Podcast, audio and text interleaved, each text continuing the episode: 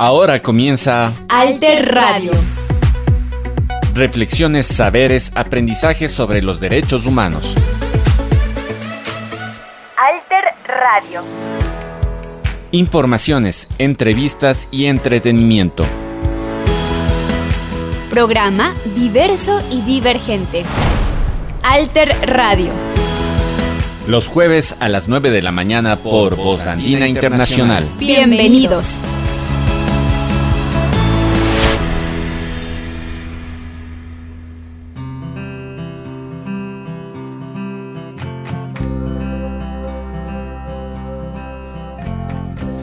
Cordiales amigas y amigos, gracias por compartir con nosotros esta cuarta emisión de Alter Radio, un espacio de reflexión para la acción en pro de los derechos humanos y de la naturaleza.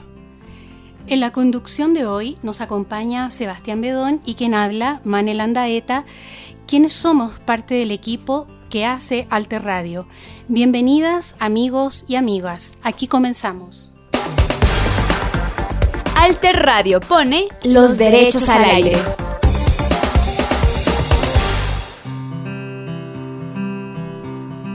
En nuestro cuarto programa, y a propósito de la coyuntura sobre las fechas de difuntos en el país, abordaremos un tema que sin duda interpela a las sociedades del siglo XXI.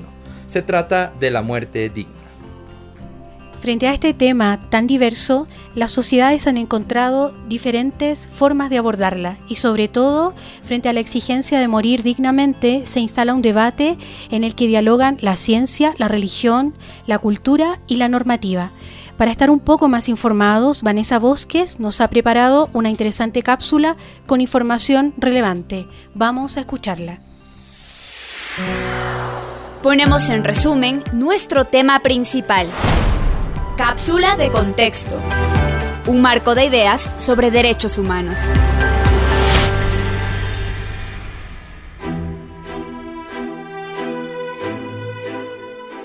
Muerte digna, un derecho como la vida digna. La muerte, hecho que representa el final de la vida y existencia de las personas a través de la historia, ha sido fuente de inspiración para diferentes culturas mediante el arte de sus distintas manifestaciones.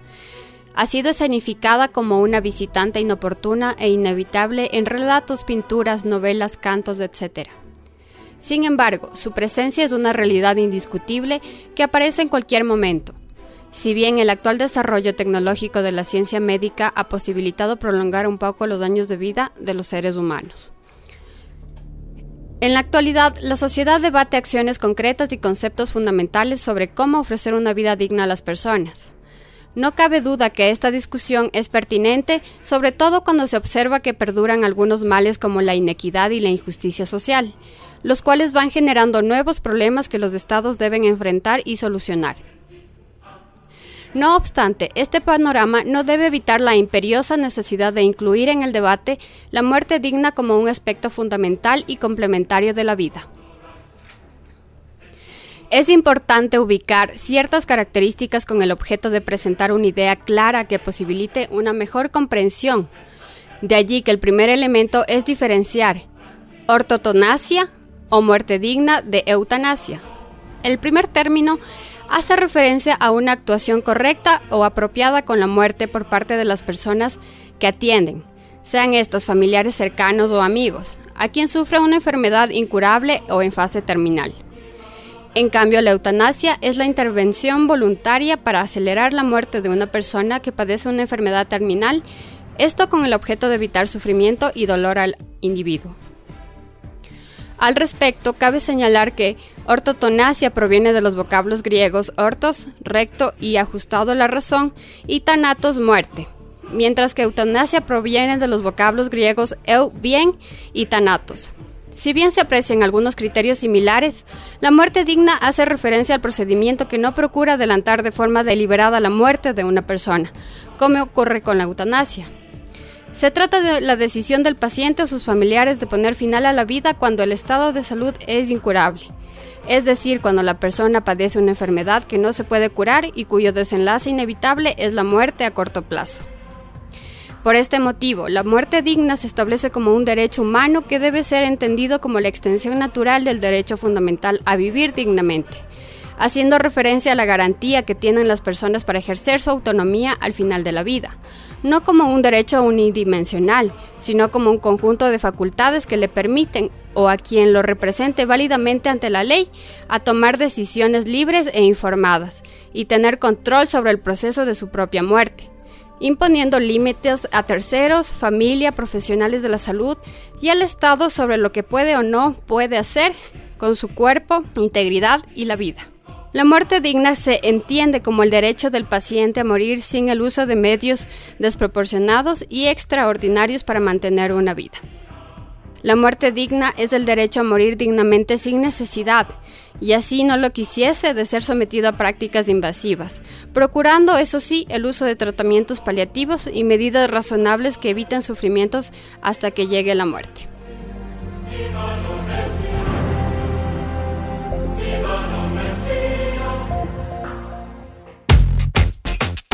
En Alter Radio, nuestra entrevista.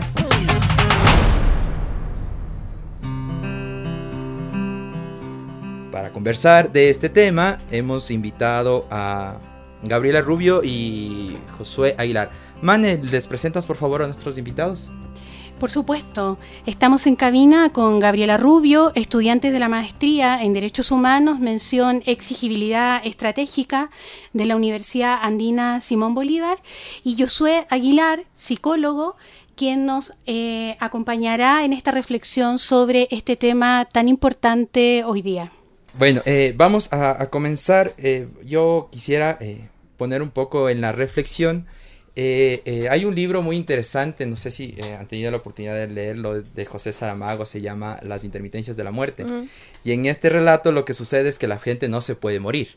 Entonces, por un lado tienes que la sociedad en general, algunas personas se niegan a morir y entran en tratamientos de belleza, y entonces es como el típico miedo a la muerte. Pero este libro lo que hace es caotizar la muerte. Entonces me gustaría empezar contigo, Josu, Josué, eh, que nos cuentes un poco eh, la visión de la muerte. ¿Por qué la gente eh, tiene como este miedo a la muerte? Bienvenido. Gracias, compa. yo te agradezco, igual que me trates Josu, está bien, nos conocemos. quisiera abordar, bueno, yo mi, mi, corriente va un poco más desde la psicología analítica. podría abordar un poco desde la mitología, desde cómo se presentan los símbolos en la cultura. Eh, hay una eh, hay una carta, se puede quizás desde conocimiento suyo, porque se lo ve bastante eh, a nivel del tarot, que es la carta del arcano número 13. El arcano número 13 no tiene nombre. es, no es al azar que eso sucede, pues la, la, muerte es lo incognoscible, lo innombrable. Hay figuras que hasta en el cine que fungen esa, esa función, que es ser los portadores de muerte, no sé, hasta podemos llegar al cine, vemos Harry Potter, digamos, eh, es del innombrable, son personas que no pueden ser nombradas, porque en sí la muerte no tiene, aún no, no, no existen datos fidedignos que nos pueden decir qué es. Eh, este temor a, lo desconocido está en la base, eh, es una base arquetípica, es la, la, muerte es un arquetipo que está instalado en todos los sujetos, los vamos conociendo mientras las experiencias nos van ampliando nuestro nivel de conciencia eh, podemos darle, dotarle de sentido a la muerte, pero aún así es incognoscible. Eh, la muerte también nos enfrenta ante la desaparición de nuestro yo, de nuestra personalidad eh, individual, que no es, nada, no es nada fácil. Si hasta una muerte simbólica en un ritual, en un ritual de transición es difícil, no se diga una muerte real. Pero Gabriela, si la muerte es parte de la vida, ¿por qué a tu juicio, em, cuesta tanto hablar de la muerte, sobre todo en sociedades occidentales como las nuestras? Y, si cuesta tanto hablar de la muerte, ¿qué es la muerte digna? Eh, bueno, eh, quería empezar diciendo, bueno, yo tengo, estoy haciendo actualmente un estudio sobre la muerte digna para la maestría a la que pertenezco y es la razón por la que me han invitado. Muchísimas gracias. Eh, bueno, definir la muerte digna es algo, eh, en realidad, eh, es aún, un tema complejo. El derecho a la muerte digna es un derecho, se llama emergente, digamos, algo que está desarrollándose. Es un derecho que no está constituido como derecho aún en, en legislaciones eh, se ha trabajado mucho en el tema de la eutanasia y del tema de entender como algunos tipos de libertades, pero como muerte digna es un derecho que no existe, digamos. Lo entendemos porque empezamos a derivar de la vida digna, o sea, empezamos a, a, a traspolar el concepto de vida digna hacia qué es morir con dignidad también. Si vivir con dignidad es tener ciertas características, ¿qué sería morir con dignidad entonces? y nos empezamos a cuestionar y a preguntar si esto es algo que nos merecemos los, las personas como un derecho. Entonces, en base a lo que, digamos, yo he estudiado y estoy un poco investigando, eh, la muerte digna para mi estudio que estoy proponiendo sería morir con em, derechos, con, que tus derechos no terminen cuando mueres. ¿Pero cuáles derechos? Eso es decir, por ejemplo, la libertad.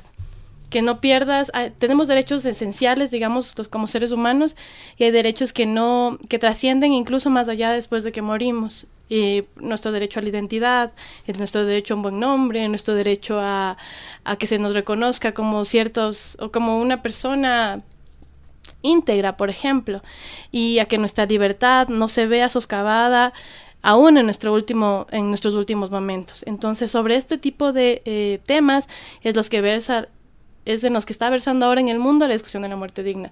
Justo como decía Josué, es un derecho, o sea, es un tema que es como difícil de abordar, pero que en realidad es un fenómeno de la actualidad, que es lo que decía Sebas un poco, que eh, es, es un, es un, es un, es, un, estamos en un momento histórico en el que los derechos, empezamos a mirar los derechos un poco más allá de los derechos positivizados en una norma, establecidos y creados.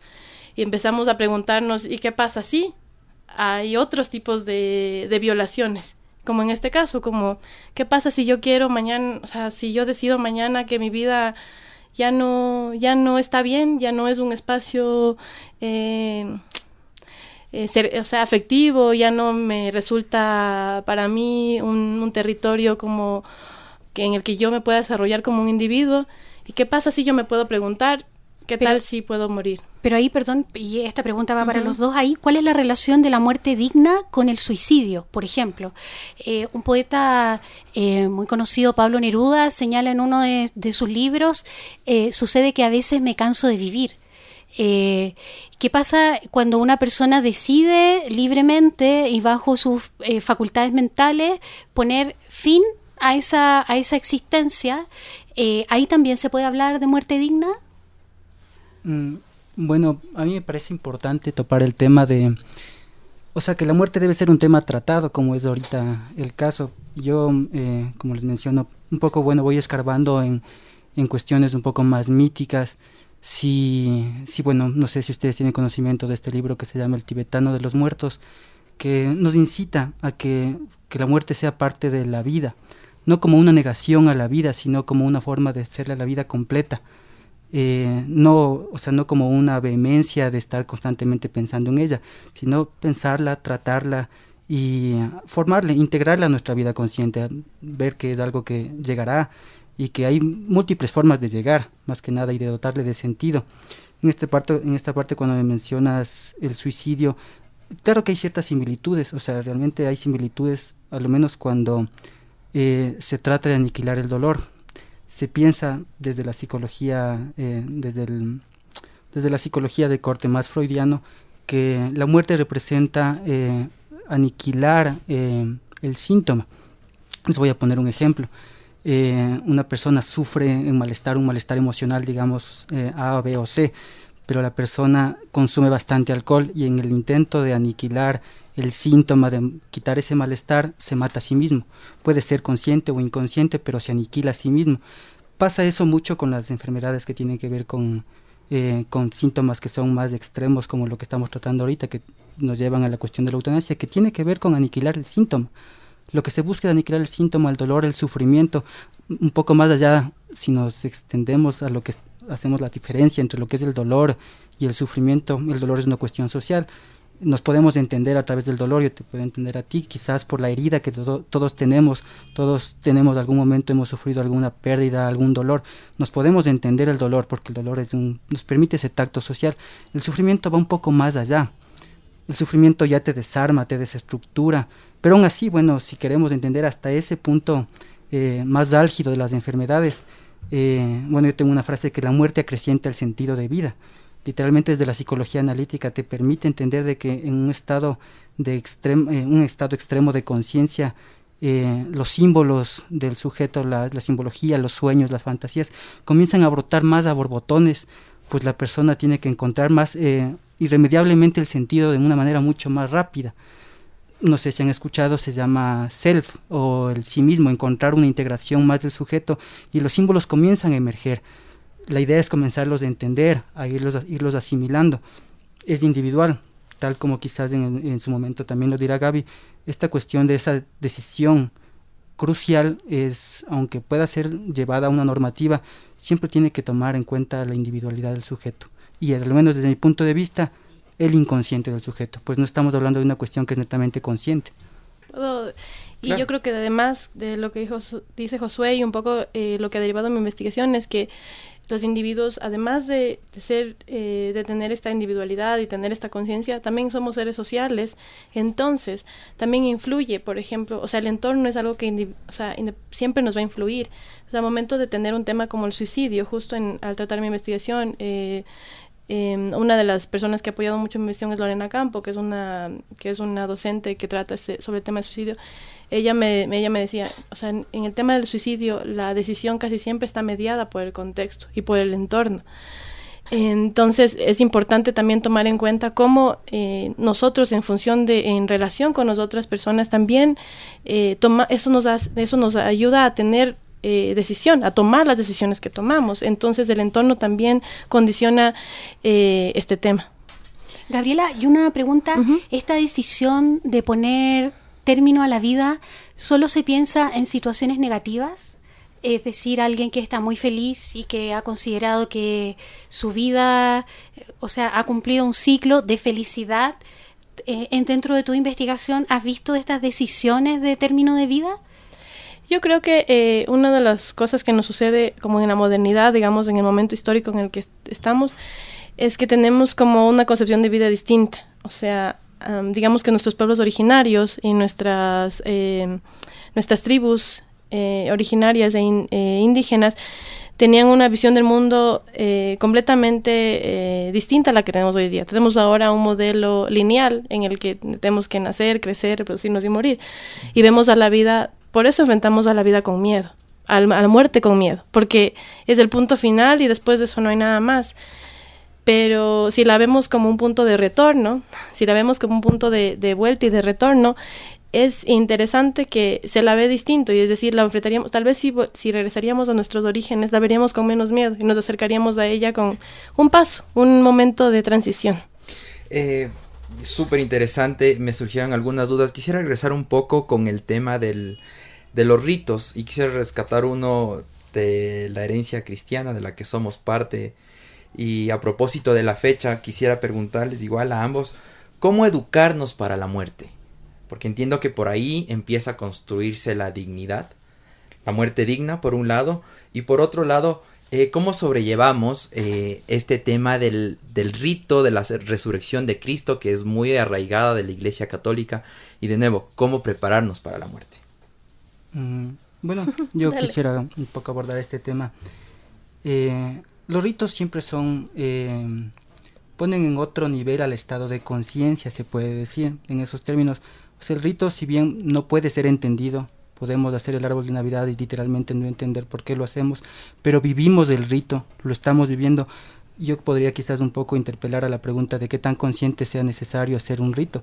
A veces simplemente hay que vivirlo, vivir la, experiencia, la transformación se hace no necesariamente a nivel consciente, quizás esa es una esa es una exigencia muy, a veces se lo critica a nivel occidental, entre comillas, pero sí eh, em, no necesariamente hay que entronizar a la conciencia.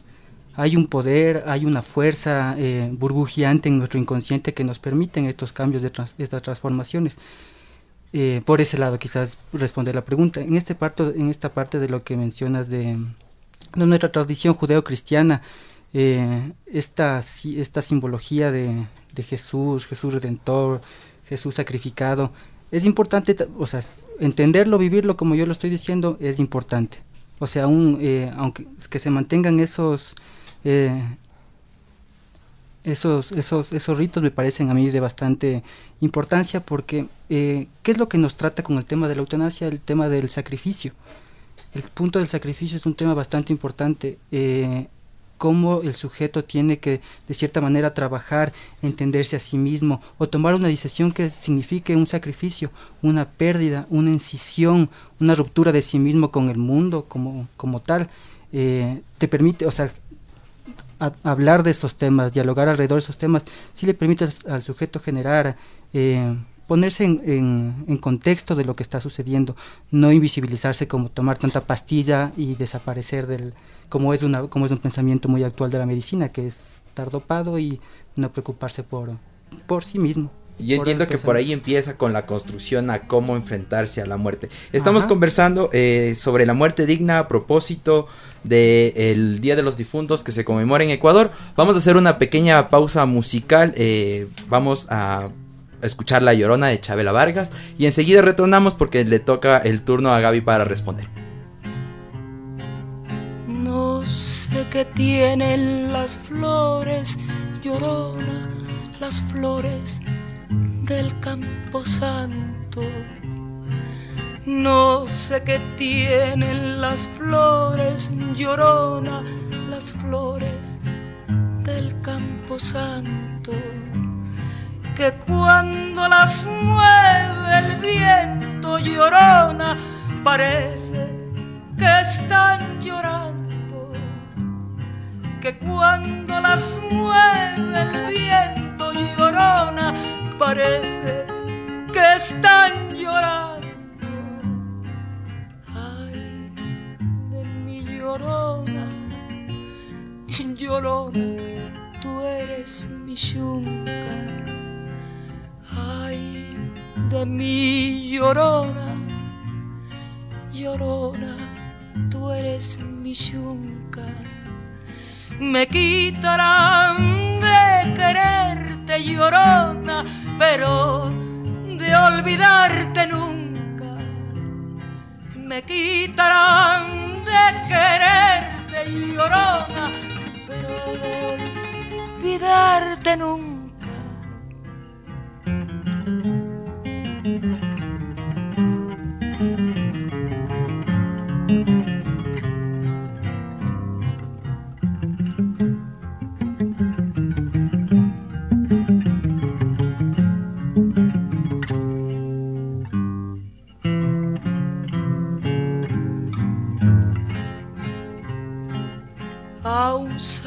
Cristo de fierro llorona, mis penas le conté yo. A un santo Cristo de fierro llorona, mis penas le conté yo. ¿Cuáles no serían mis penas llorona que el santo Cristo lloró? Cuáles no serían mis penas llorona que el santo Cristo lloró. Ay, de mi llorona, llorona de un campo lirio. Ay, de mi llorona, llorona de un campo lirio el que no sabe de amores llorona, no sabe lo que es martirio. El que no sabe de amores llorona, no sabe lo que es martirio.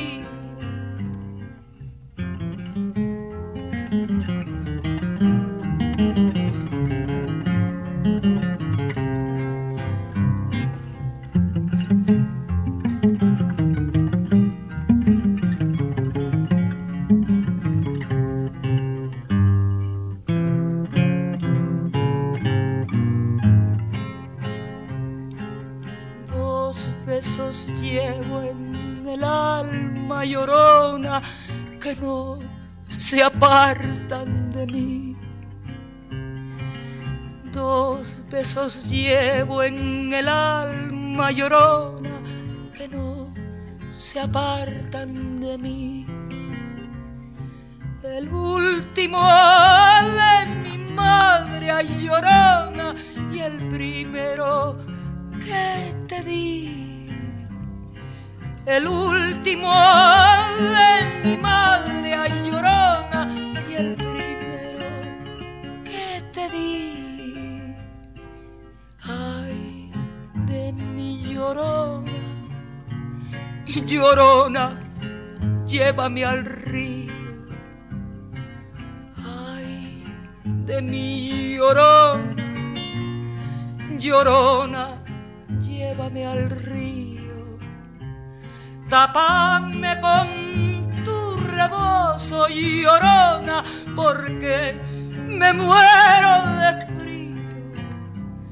Tapame con tu rebozo, llorona, porque me muero de frío.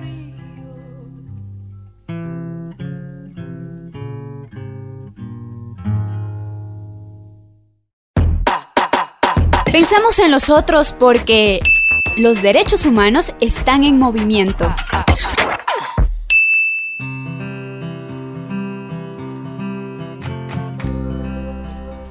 Seguimos en cabina con Gabriela Rubio y Josué Aguilar. Gabriela, a propósito de la ritualidad de la muerte, ¿qué has podido tú ver en la investigación?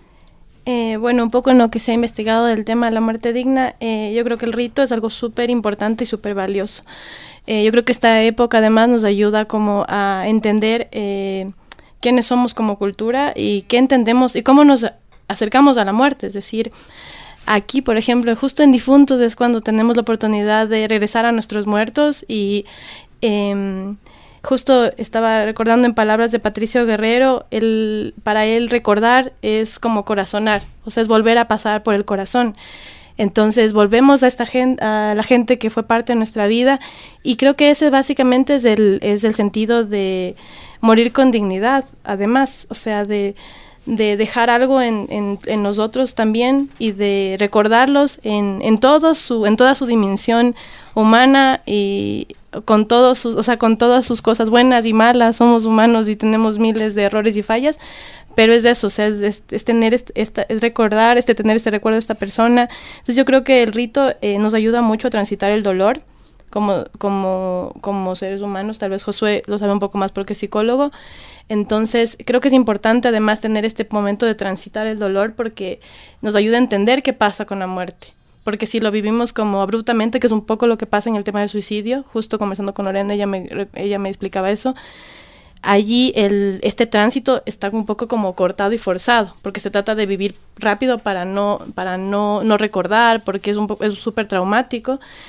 Pero mientras mejor se transite el dolor, mejor entendemos, digamos, la muerte y la mejor la aceptamos.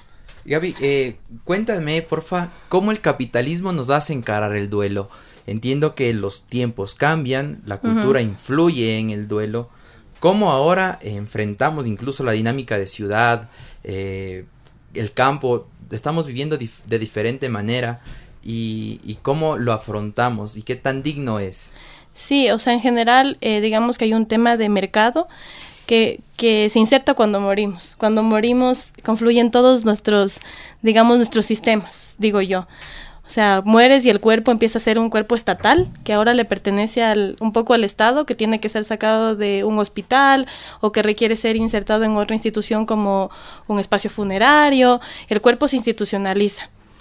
Y, la, y, el, y, el, y el, el familiar debe pasar por toda esa institucionalización. O sea, es decir, yo me tengo que ir al registro civil, eh, declarar a mi familiar como una persona fallecida, tengo que sacar un papel para con ese papel poder hacer millón otros trámites. Entonces el cuerpo se institucionaliza y también, se, y también se hay, hay un tema, digamos, que cada vez más en nuestras, en nuestras culturas se vuelve un tema de mercado. ¿Por qué? Porque nos tenemos que obligar a tener un, un, funeral y este funeral tiene que tener ciertos estándares y tiene un que horario. cumplir con ciertos, incluso hay un horario, no se te permite quedar con, la, con tu familiar hasta cierta hora. Cada vez más en las ciudades, digamos, este tipo de cosas pasan con más frecuencia. Que no pasan tanto en, las, en los espacios rurales. Aún ahí conservamos ciertos tipos de ritos más, eh, más cercanos, digamos, con la muerte, que son acompañar por semanas o hacer el pase, esto, esto que es caminar con la persona por el barrio para informar a todos que esta persona ya no está. Entonces, cada vez más este tipo de, de, de, digamos, de sistemas se insertan más en la muerte y a mi modo de ver es como que hacen un poco menos digna la muerte, porque te hacen ser como un objeto. Dejas de ser una persona para ser un objeto tutelado. Ya no es un objeto, ya no eres, o sea, pierdes para mí tus derechos elementales y empiezas a hacer un, eso, algo, algo que hay que tutelar y que, que hay que hacer pronto, porque mientras más pronto mejor para todos, para el Estado, para la economía, para todo. Entonces, por ahí va un poco como mi discusión y mi problemática. Así es, es a dónde quiero llegar. O sea, no me interesa que la gente muera, evidentemente, me interesa saber que la gente pueda tener eh, derechos hasta en estos momentos y que no se institucionalice, por ejemplo. Em, y ver la, cómo ese tiempo, que es un tiempo de la vida, eh, tiene que cumplir ritos institucionales eh, y no hay tiempo para vivir la pérdida. y, también está el tiempo de la persona que se va, es decir, el cuerpo de esa, de esa persona cambia y, y, yo lo veo también en el espacio urbano, es decir, es diferente el tiempo a los, espacios rurales. Y en ese sentido, preguntar a, a Josué, eh, ¿qué pasa con el duelo? Que también es parte de la muerte. Eh, bueno, es chévere también eh, la parte como vas previamente mencionando de cómo te adelantan procesos del sistema, no te permiten, no te permiten no disfrutar, sino vivir el duelo vivir las fases porque tienen fases y procesos que hasta han sido netamente eh, investigados, avalados, que son cinco fases como las elementales por las que se tiene que pasar. Ahora, eh, si de la negación quieren que vayas directamente a la aceptación del duelo, y es importante entender que en estos procesos eh, de, toma de decisiones tan fuertes, de procesos de enfermedades tan largos, claro, no es que se vive el duelo solo posterior a un deceso, sino previamente, antes de que se produzca un deceso de la muerte de, de, de la persona cualesquiera que ésta sea.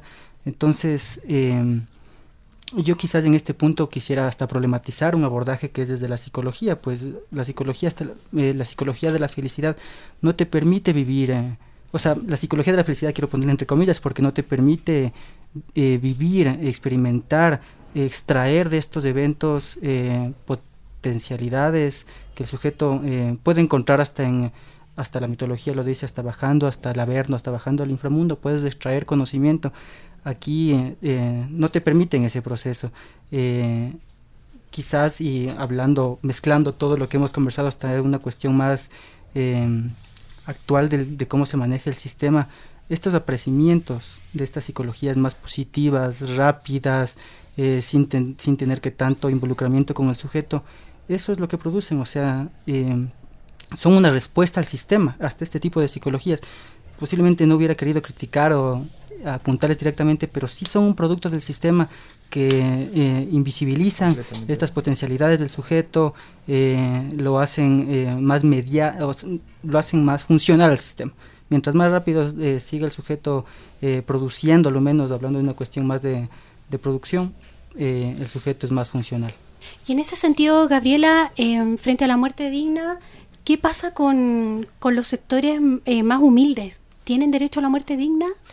Yo creo que ahí además hay un tema de clase que está em, que está presente todo el tiempo, como en todo, casi. Y hay que, ponerle ojo también. Y, que, exacto, que es importante mirar también. Porque ¿qué pasa cuando yo no tengo los recursos para morir en un hospital o para hacerme atender o para alargar mi vida eh, hasta donde mi familia quiera porque tenemos muchos recursos, digamos, me estoy inventando. Entonces es interesante también verlo así porque em, eh, hay algo que a Marty hacen, o sea, cuando yo hago la investigación, yo hablo mucho con algunos autores y en ese sentido la libertad, por ejemplo, eh, para Marty Sen es una libertad. es importante entender qué tan libres somos de elegir qué tan libres somos de tomar las elecciones que tenemos. Muchas veces estas elecciones son condicionadas y tienen condicionantes, como por ejemplo cuando tenemos un tema eh, de pobreza estructural. ¿qué tan libres somos de decir yo quiero morir ahora y estoy dispuesto a morir ahora si viví siempre eh, condicionado por pobreza, por eh, trabajo duro que condicionó mi salud? A la final del día esa, esa libertad no es tal. ¿Por qué? Porque tuve una, una, un, un, sistema funcionando sobre mis decisiones de mi vida. Entonces también es importante pensar esto, ¿no? Saber qué tan libres somos en realidad. Y sobre eso ahí es la discusión compleja, digamos, en la que me encuentro. Eh, sobre eso, qué es, qué es en realidad una autonomía personal y cuándo en realidad podemos tomar la decisión. Frente a estos temas, ¿tú ves investigaciones emergentes? Es decir, eh, ¿en el Ecuador hoy día se está investigando sobre estos temas? Eh, en realidad es un tema bastante nuevo para el área de derechos humanos. Es un tema, digamos, que se está tratando de abordar desde... Yo veo investigaciones en el área jurídica, sobre todo, o sea, en el, en el área de cómo insertar la eutanasia en, en, en, en nuestra legislación, por ejemplo. Pero eh, este es un tema que va más por el área, por el derecho a la salud, digamos pero no está mucho en el derecho, en los otros derechos, como son libertad, la dignidad y eso. Entonces la veo más en el ámbito jurista y digamos que es un tema bastante nuevo en nuestra área, que es en, nuestro programa, que es el programa andino, por esto, porque digamos que no ha habido un abordaje desde los derechos humanos. Eh, y eh, hay el reto además para mí como, como investigadora también, porque implica abrir un camino. Eh, obviamente mi tesis no será será, será la base para otras futuras investigaciones, espero. Entonces, ese es el reto, pensar los temas desde derechos humanos. Josu, eh, te pido como para cerrar un poco, para englobar brevemente, nos cuentes por qué sí tenemos un derecho que se llame morir dignamente. ¿Por qué sí tenemos un derecho para morir dignamente? O sea, es, o sea, en verdad es, tiene las aristas, o sea, más bien pienso aún que nos perpetuará esta eh, esta temática. Yo opino que no es algo eh, que sea inamovible, porque hasta una misma decisión del sujeto de decidir en ese mismo momento que quiere eh, optar por esa decisión, posiblemente la voluntad que se piensa tan entronizada como mencioné en un inicio, que se piensa que la voluntad es eh, incambiable, en un rato pueda eh, fructuar. O sea, al sujeto no se lo puede ver como un sujeto eh, inamovible. Entonces, hasta esa misma decisión eh, puede ser fluctuante. Eh, yo lo que sí considero, y más bien yo lo sigo tratando con las alegorías, que es parte de mi, es parte de mi corriente, sí considero que se debe tomar en cuenta la posibilidad de una muerte digna, porque si hasta lo vemos en la mitología, lo vemos en el, en el cine, tenemos hasta figuras mitológicas como la momia, tenemos figuras como el vampiro que intentaron perpetuar, creyeron ser inmortales. ¿Y qué es lo que, qué es lo que representó eso?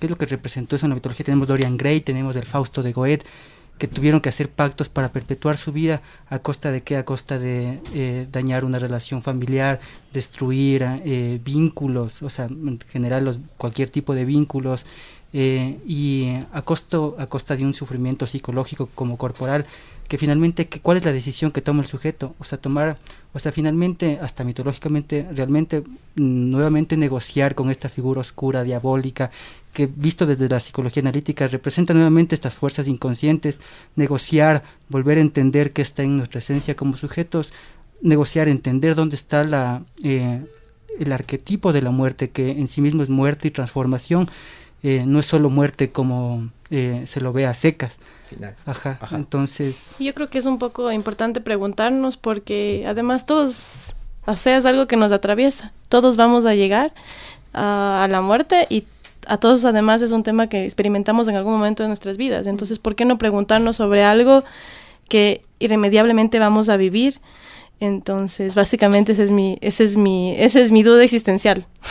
o bueno. sea, es la, perdona, es la certeza que nos acompaña durante la vida. Sí, exactamente. Claro. Creo que con esta, eh, perdón, con esta frase quiero cerrar eh, su participación. Muchas gracias. gracias. Eh, fueron Gabriela Rubio, ella es estudiante de la maestría de Derechos Humanos, mención en exigibilidad estratégica de la Universidad Andina.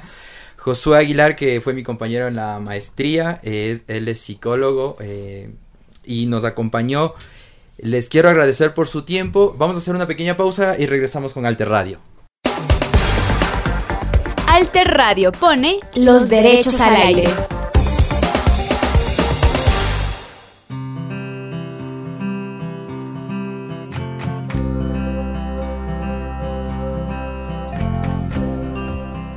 Ahora vamos a continuar con nuestro programa Alter Radio. En esta ocasión tenemos a nuestro profesor Carlos Reyes. Él es el coordinador del programa de Derechos Humanos de la Universidad Andina Simón Bolívar.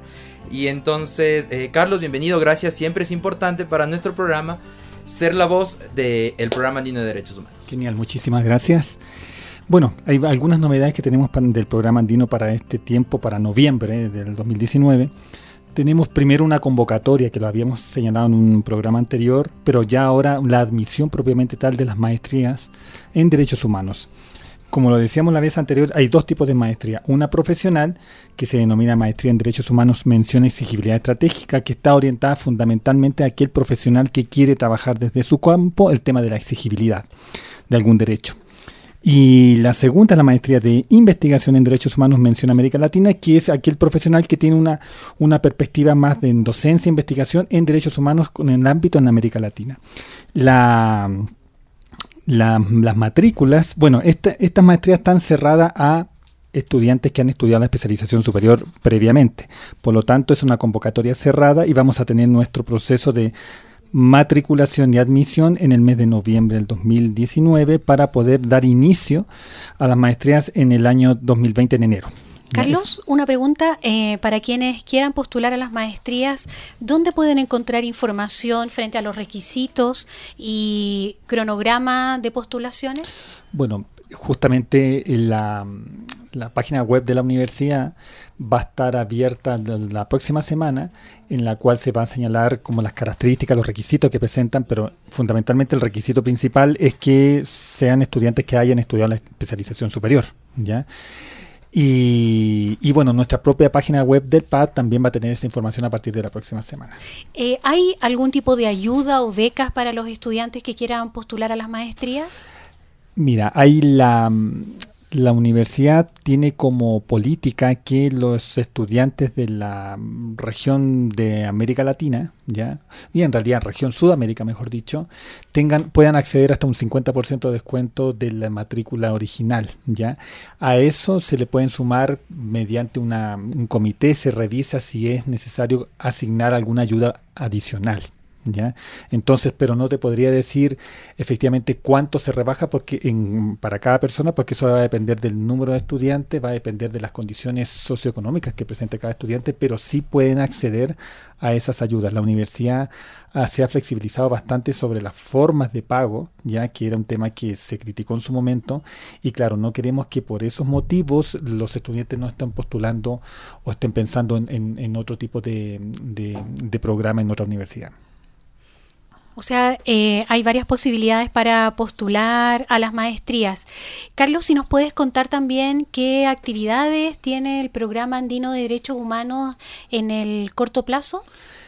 Mira, tenemos en realidad dos actividades una a corto plazo que tiene que ver con la convocatoria a un número de nuestra revista que se llama Aportes Andinos en, en la temática seguridad, violencia y derechos humanos todo lo que ha ocurrido últimamente en el Ecuador y en otras partes de América Latina y del mundo, en realidad nos están llevando a reflexionar cómo es este enfoque de seguridad, ¿ya? de qué manera predispone a estados que están ejerciendo violencia sobre sus ciudadanos y ciudadanos que están levantando la voz, que se están manifestando, y entonces estamos encontrando por ejemplo, en América Latina, una América Latina que está despertando, como ha sido como la metáfora, a través de manifestaciones que han llevado a enfrentamientos, ya ha llevado a represión, ha llevado a violaciones también de derechos humanos y lo que nos interesa justamente es eso, analizar lo que ha venido ocurriendo ¿ya?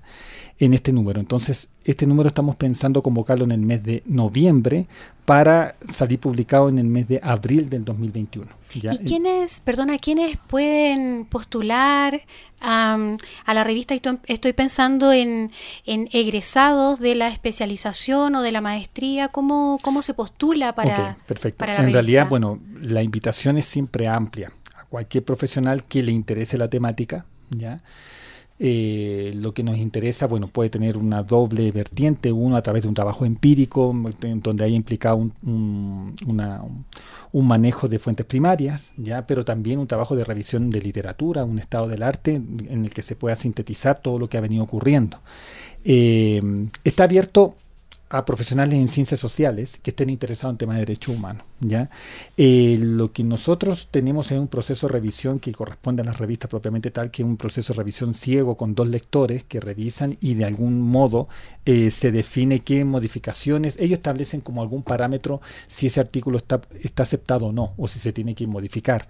Eso es lo que hacen todas las revistas prácticamente, que es ese proceso de, revisión ciega, y es el que nosotros estamos, vamos a llamar con bastante antelación para que cualquier persona, cualquier estudiante o profesional que esté interesado eh, pueda optar y pueda postular y, nos pueda enviar sus trabajos. Bueno, eh, gracias Carlos por tu tiempo aquí. Eh, no me quiero ir sin antes pedirte que nos cuentes, rescatar lo de las maestrías finalmente para que la gente se vuelva a inscribir. Eh, bueno, Sebastián, como lo decía recién, el tema de la maestría para alguien que no haya estudiado la especialización no es posible ahora. Estamos pensando como programa eh, ver la viabilidad de que otras personas que no hayan estudiado la especialización puedan postular directamente a maestría. Eh, pero estamos recién en ese proceso de análisis de equipo. ¿ya? Em, también quería agregar algo más allá de la maestría, que también fue algo que acabamos de participar ahora con Romané, con compañeros y con estudiantes de la, de, la, maestría en Derechos Humanos, que es nuestra participación en la Comisión de la Verdad de Colombia. ¿ya? La Comisión de la Verdad, fundamentalmente a, través del comisionado Carlos Martín Beristain, nos pidió apoyo a diversas instancias, entre ellos nosotros, para que eh, participemos como documentadores, que eh, pedir los testimonios ya a víctimas del conflicto armado que viven en Ecuador. ¿ya? Entonces nosotros empezamos un proceso piloto se denomina inicialmente de, tomar testimonios, ¿ya? Y esa información es, procesada por la comisión y la idea es llegar a un cierto número que sea representativo de testimonios para justamente eso, buscar ya.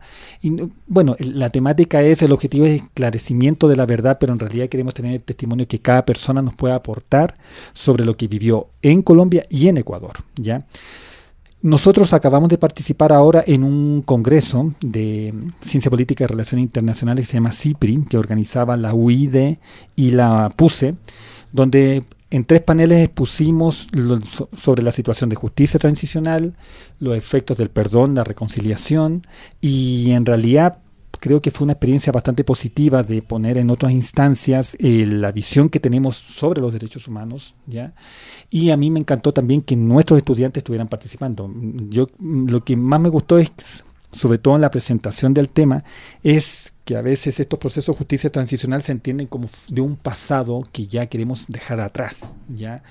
A veces eh, justamente eso lo que muchas veces se intentan estos juegos de la memoria de dejar atrás algunas cosas como para para imponer otros discursos. Lo que aquí me gustó de todos los panelistas es que tratamos de vincular lo que pasó ahora en octubre, lo que está pasando en octubre en diversos puntos de América Latina, con lo que pasó en pasado reciente. Entonces, la garantía de no repetición, ¿ya? y ahí podemos establecerlo como un principio la reparación integral, no está funcionando, entonces se están repitiendo justamente muchos procesos que estaban ocurriendo con anterioridad en los 70-80.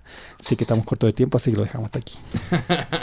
Volveremos entonces, Carlos, eh, en una nueva emisión de las novedades del programa Andino de Derechos Humanos. Vamos a hacer una pequeña pausa y regresamos con Alter Radio. Llegamos a nuestra estación diversa.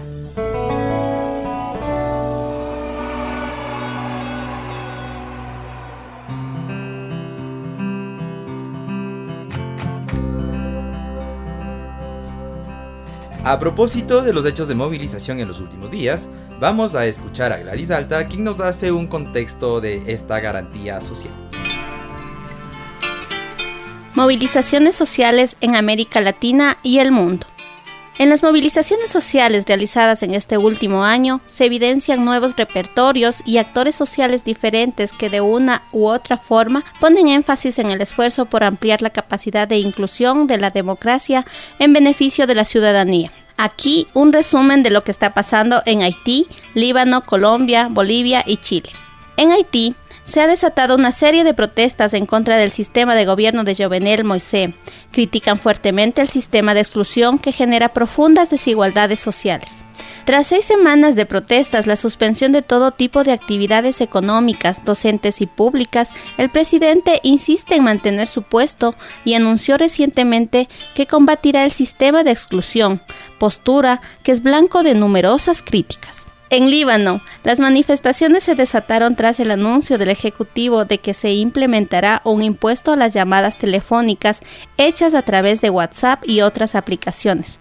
La respuesta de miles de personas no se hizo esperar y luego de enfrentamientos entre las fuerzas de seguridad y los manifestantes, el gobierno de Saad Hariri retiró la propuesta del polémico impuesto, pero las movilizaciones no cesaron.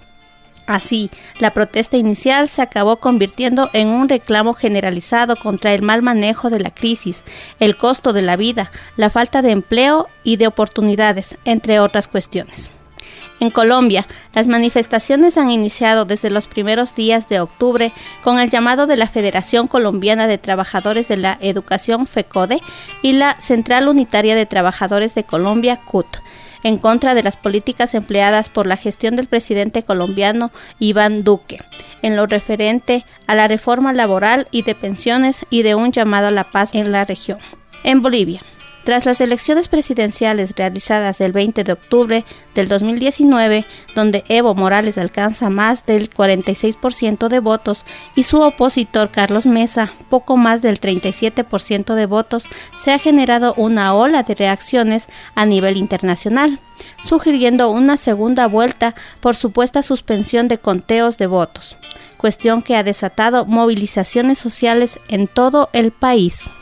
Por su parte, en Chile se desata la ola de crisis por el alza del pasaje del metro de 30 a 830 pesos. A modo de protesta, estudiantes comenzaron a realizar evasiones masivas en el metro, levantando torniquetes para ingresar a los andenes sin pagar, bajo la consigna, no son 30 pesos, sino 30 años de injusticias. Este malestar originó que miles de personas salieran a las calles a exigir otras demandas como el aumento de las remuneraciones y pensiones, la calidad en la salud, la educación y la vivienda.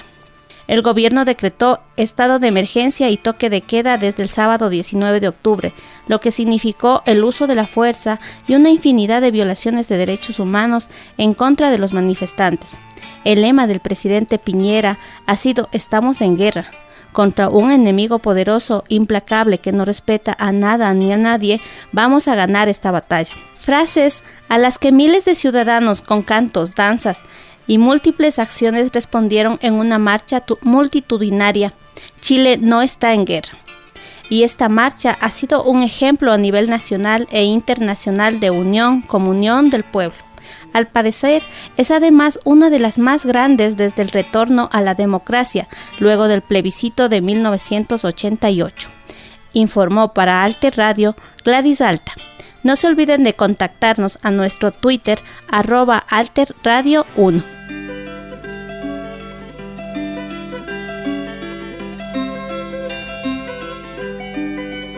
El derecho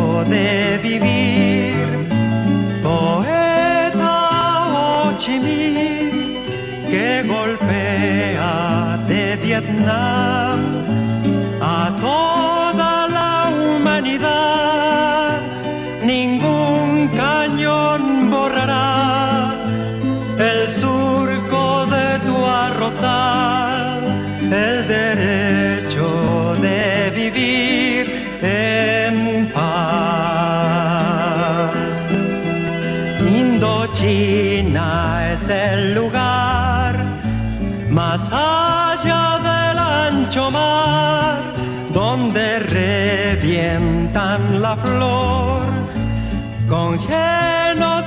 y.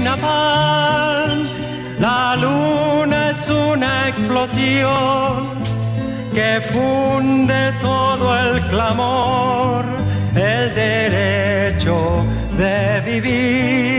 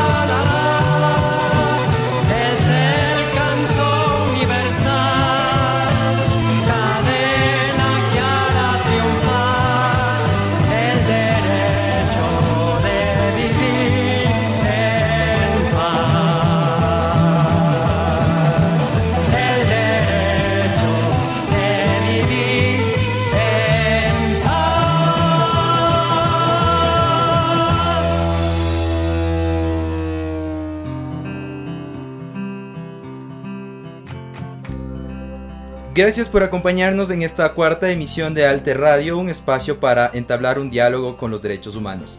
Quiero agradecer al equipo de trabajo, a Gladys, Gaby, Vane, Mane, al equipo de producción de Radio Voz Andina Internacional y conmigo será hasta la siguiente emisión. Hoy hemos tratado un tema muy relevante que tiene que ver con la muerte digna. Importante reflexión hoy día en Latinoamérica y el mundo pensando en cómo vivimos y los tiempos que tenemos. Como señalaba un graffiti en una ciudad latinoamericana, no era depresión, era capitalismo. Gracias. ¿Te gustó Alter Radio? Te invitamos a un nuevo espacio para hablar sobre los derechos humanos el próximo jueves a las 9 de la mañana. Hasta entonces, el equipo del Programa Andino de Derechos Humanos de la Universidad Andina Simón Bolívar les desea felicidades y una vida mejor en derechos humanos.